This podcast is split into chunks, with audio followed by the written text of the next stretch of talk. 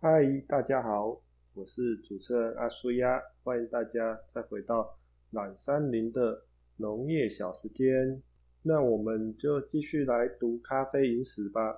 我们的史都华结束了在也门的冒险以后，接下来他要开始做那个护照掮客的生意，所以他飞到了印度，到了加尔各答，印度的加尔各答这个地方，在一个加尔各答的咖啡馆，与要偷渡的一名印度人见面。这名印度人叫杨吉，我们叫阿吉，阿吉好了。我们史都华怎么形容印度的咖啡馆呢？他说这边有点像一九三零年代的巴黎，便宜脏乱，一堆胡言乱语，身体脏兮兮，就像兴盛时期的巴黎。加尔各答是孟加拉知识分子的聚集地，这间咖啡馆可以说是。加尔各答的中心点。他跟阿吉见面的那一天，连阳台上的座位都坐着满满的，整个咖啡馆吵到想点一杯咖啡都听不见，就大家都很热闹了，很热烈的谈论各种话题。印度啊，有出三位诺贝尔奖得主，其中有两位经常在这间咖啡馆出没。就连印度的咖啡工会总部都设在加尔各答，这边的咖啡馆老板似乎很重视政治，甚至于卖咖啡。咖啡馆里时时挤满客人，在谈论政治。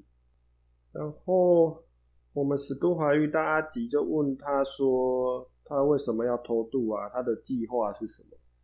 这时候阿吉说：“有一个商业的计划。”就是他有一个朋友住在印度西北部的拉贾斯坦这个地方，正在仿冒即将在巴黎展示的莫戈尔古董画。他们的困难在于将这些作品出境时需要填写正式的文件，而这表示这些仿冒的古董画将会被课很重的税。外地人若是以礼物将这些画带出去，则可以扣除比较少的税。如果史都华愿意为他们在展览之前把这个仿冒的古董画带到巴黎，阿吉他们将会付三千美金给史都华。史都华听起来哎不错哎，只是带一幅画去巴黎就可以赚三千美金，感觉不错啊。然后虽然走私艺术品听起来很手动。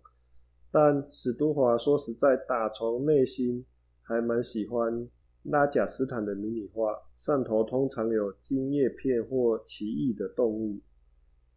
只是阿吉所说的每句话，史都华都带有怀疑。然后当阿吉说完以后，就问史都华：“你什么时候可以前往巴黎呢？”史都华回答：“大概二月份吧。”太好了！阿吉兴奋地拍桌子，这样子来得及赶在展览之前运过去。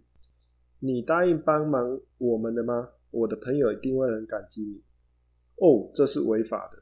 是的，但也不全然是。如果这些画是属于你的，你就有权利把它卖掉。所以表示我已经买下这些画了吗？所以我要先付钱给你们吗？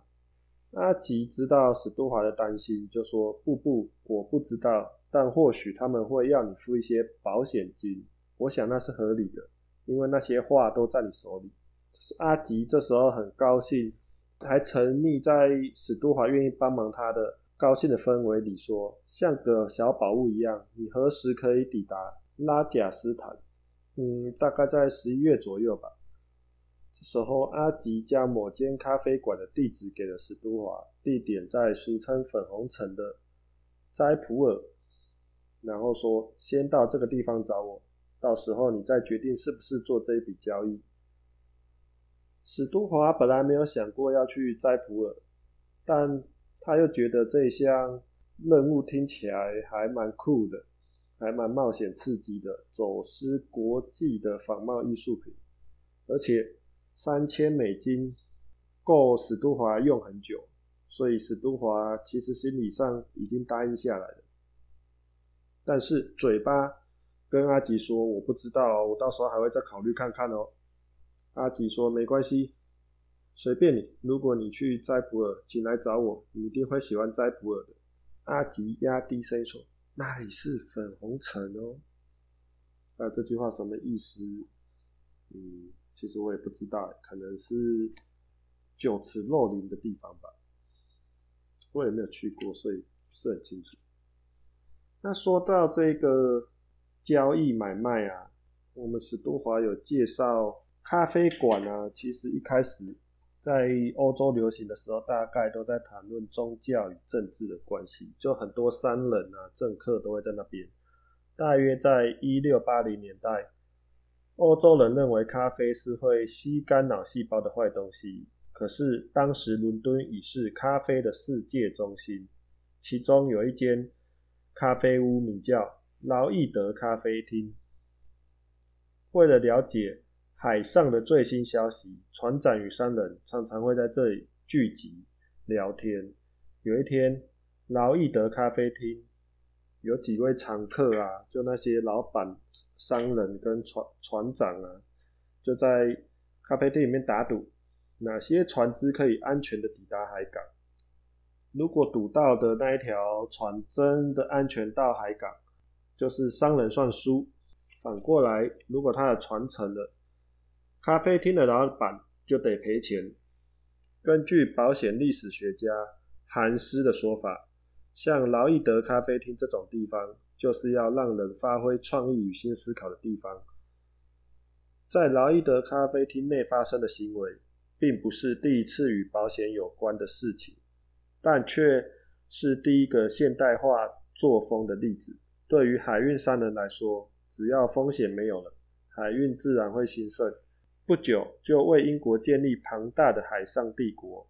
一个进出耶路撒冷的咖啡业人士，开启海上运输的事业，很快的成为世界最大的海运公司，那就是我们以前读历史课本常常听到的东印度有限公司。尽管如此，劳易德咖啡厅却为因生意越做越大，来来去去的商船与商人开始在咖啡厅设置一个。小小的办公室，最后使咖啡厅停止贩售咖啡，而转成为全世界最大的保险公司——伦敦劳易德保险公司。所以啊，咖啡跟保险其实也是有关系的，就是在大家在咖啡厅里面发挥的创意，所以产生出保险这种概念。然后接下来我们再讲史都华，他到印度啊。来到一个叫买索尔的凉爽城市，史都华还蛮喜欢这边的，因为他觉得哦，在印度这么热的地方，有这种比较凉爽的城市，真的比较好过日子，不然每天热的要死。然后这边有一个叫巴巴的回教圣人的传说，也有人说他是印度神，然后是因为很慷慨而闻名，然后听说他还训练了一群猴子帮忙摘咖啡豆。甚至有一所大学以他的名字命名。然后史都华在买所有的咖啡馆认识一个叫加特吉的人。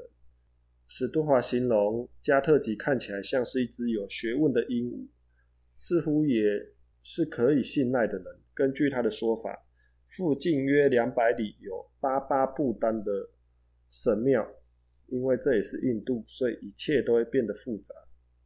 因为这座巴巴神庙是给回教人朝拜的，在同一个地方有个山洞，也是印度教塔达佐雅教的圣地。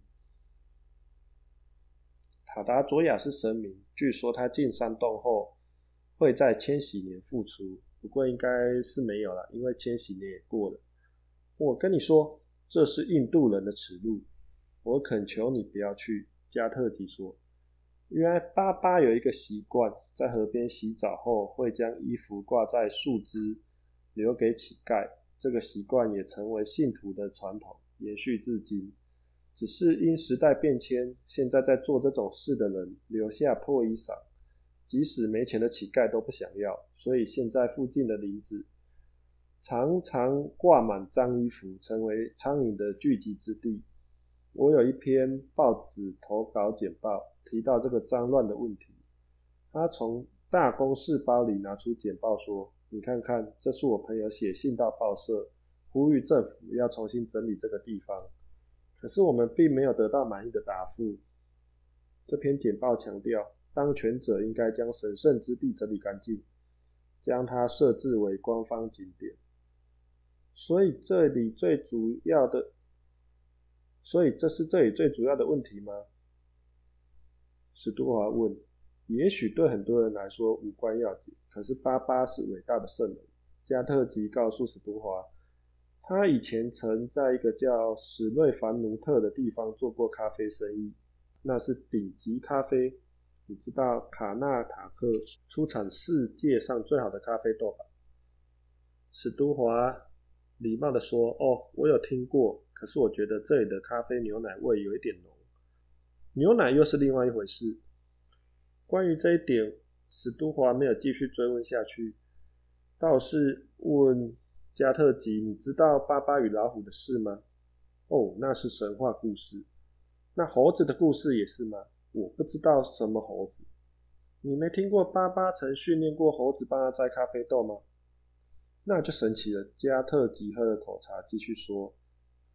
过在史瑞凡奴特确实有摘咖啡豆的猴子。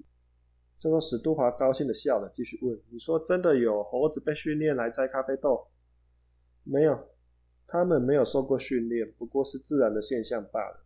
猴子偶尔也会摘咖啡豆来吃，这就是猴子咖啡的由来。你没听说过吧？”“事实上，我以前也读过这样相关的记载。猴子咖啡是在十九世纪才出现的产品。”据说是世上最美味的咖啡。原来真的有这种东西啊！史都华这样问。这是众所皆知的事啊！我读过报道，某些某些国家的猴子咖啡是山珍海味。没有错，没有错。类似的报道我也读过。他们说，因为猴子只挑最好的、最熟的咖啡豆来吃，然后在猴子肠子里引起化学反应。因为猴子吃下这些咖啡豆啊，会经过消化系统，所以就称为猴子咖啡。所以你说那一些猴子咖啡是猴子粪便里面挑出来的，那不是就跟那个印尼的麝香猫咖啡一样吗？他说：“嗯，对，麝香猫咖啡，他们是靠一种有天然酒精的树枝与新鲜的咖啡果为生。”然后麝香猫的肠子会分泌出某种特别的消化汁液，也只挑最肥美的咖啡豆来吃，所以从麝香猫的粪便中可以萃取出全世界最珍贵的咖啡。然后这些咖啡大部分都卖到日本，在美国的蒙塔纳斯公司称这个咖啡豆是卢瓦克咖啡，每磅约卖三百美元，很惊人哦，三百美元大概。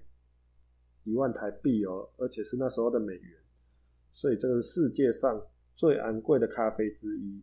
然后还有一间叫大渡鸭咖啡公司，它四分之一磅就卖七十五美元，然后还送一件正在拉屎的麝香猫 T 恤，上面写着“到最后一滴都还是美味可口”。姑且不谈这种令人半信半疑的猴子咖啡。还有麝香猫咖啡，史都华觉得他喝过最难喝的咖啡，应该就是印度咖啡。印度冲泡咖啡的方式不是新鲜过滤，而是用冲泡式的咖啡碎片加上牛奶跟糖，与肉豆蔻一起煮到沸腾，煮出来的咖啡很像热腾腾、很甜的奶昔。这样煮出的咖啡不但难喝，而且没有道理。热带美食都不用乳制品，但在印度却大受欢迎。我不了解为什么印度美食居然会有这种东西。到了遮普尔之后，找到了答案。他怎么找到这个答案呢？就是有一次他在路上啊，然后有一名男子看到他，就跟史都华说：“嘿，来喝茶吧，兄弟，来喝茶吧。”史都华想说是商人在招揽他过去买饮料，就说：“哎，多少钱啊？”那个男子很客气的说：“啊，不用钱了，来来来，来陪我喝茶。”然后就叫史都华赶快坐下来，来来来来喝个茶。史多华形容他看起来是很快乐的样子，胖胖的，留着长长的胡子，然后说啊，这是他爸爸传给他的任务，就是要帮助每个经过这边的陌生人解渴，免费提供水给他们喝。其实人类只需要三种东西就可以过活了，就是空气、水跟食物。神是不是很好呢？最重要的是空气，神已经免费提供空气给我们了。胖先生这样跟史都华说啊，很热情的招呼史都华。然后史都华对当天的印象就是他的胡子间穿梭着苍蝇，一会在衣服上面飞，一会在他的头上飞，一会又飞到史都华的杯口。史都华只记得那个还蛮脏乱的，杯子也是乌黑、欧欧麻麻，很脏啊，摸起来又黏黏的。但因为觉得抵挡不住这个胖哥的热情，所以史多瓦还是喝了。那么史多瓦真的是还蛮勇敢的冒险家，肠胃应该经过这几年的训练，应该还不错。那那个胖哥跟他提到克里希纳神，我们需要的第三个东西就是食物。我们常常为了食物而奔波，你知道为什么吗？因为我们的牙齿是扁的。你看。所以，我们不是肉食者，我们应该学习克里希纳神，跟他一样吃大自然给我们的蔬菜与水果，以及喝牛奶。克里希纳是喜好快乐与美食的神，尤其是牛奶、乳酪跟甜奶油。小时候经常一次喝十五加仑的乳酪，长大后他开始冗长且押韵的传道方式宣传博爱，但是。乳牛对他还是具有重大的意义。他教世人，牛是神圣的动物，它们的性情最温顺，它们的乳汁充满维他命。如果精心处理，又可以将牛奶变成奶油、乳酪或气死。它们的排泄物晒干以后，可以当做煮饭的燃料。简单说，牛的产品都是好东西的泉源。只要是牛排出来的、流出来的或滴出来的。对生命与宿命都是很好的东西，所以这时候史杜华终于了解了，因为牛在印度是很神圣的动物嘛，所以牛奶对印度咖啡来说，加了牛奶的咖啡就是印度神圣的饮料。基督教有红酒，佛教有茶，回教是咖啡，而印度教就是牛奶。之前有人批评煮咖啡的人将水加入咖啡。或是他们在咖啡中加入大量乳酪，甚至当我要一杯不加牛奶的黑咖啡时，难怪印度的小贩都会以奇怪的眼神看他。然后原来就是这是文化的区隔了，因为那时候我们史都话还不懂牛奶对印度人的重要跟它神圣的价值。然后现在我们史都华终于懂了为什么在印度什么都要加牛奶，为什么印度人这么的尊敬牛。听说就是牛在路上走，你都要让路啊，你也不可以杀牛。那就是遇到这位胖哥以后，他才了解哦，牛奶跟印度之间的关系。好，今天我们就先介绍到这边。那谢谢大家的收听，我们下次见，拜拜。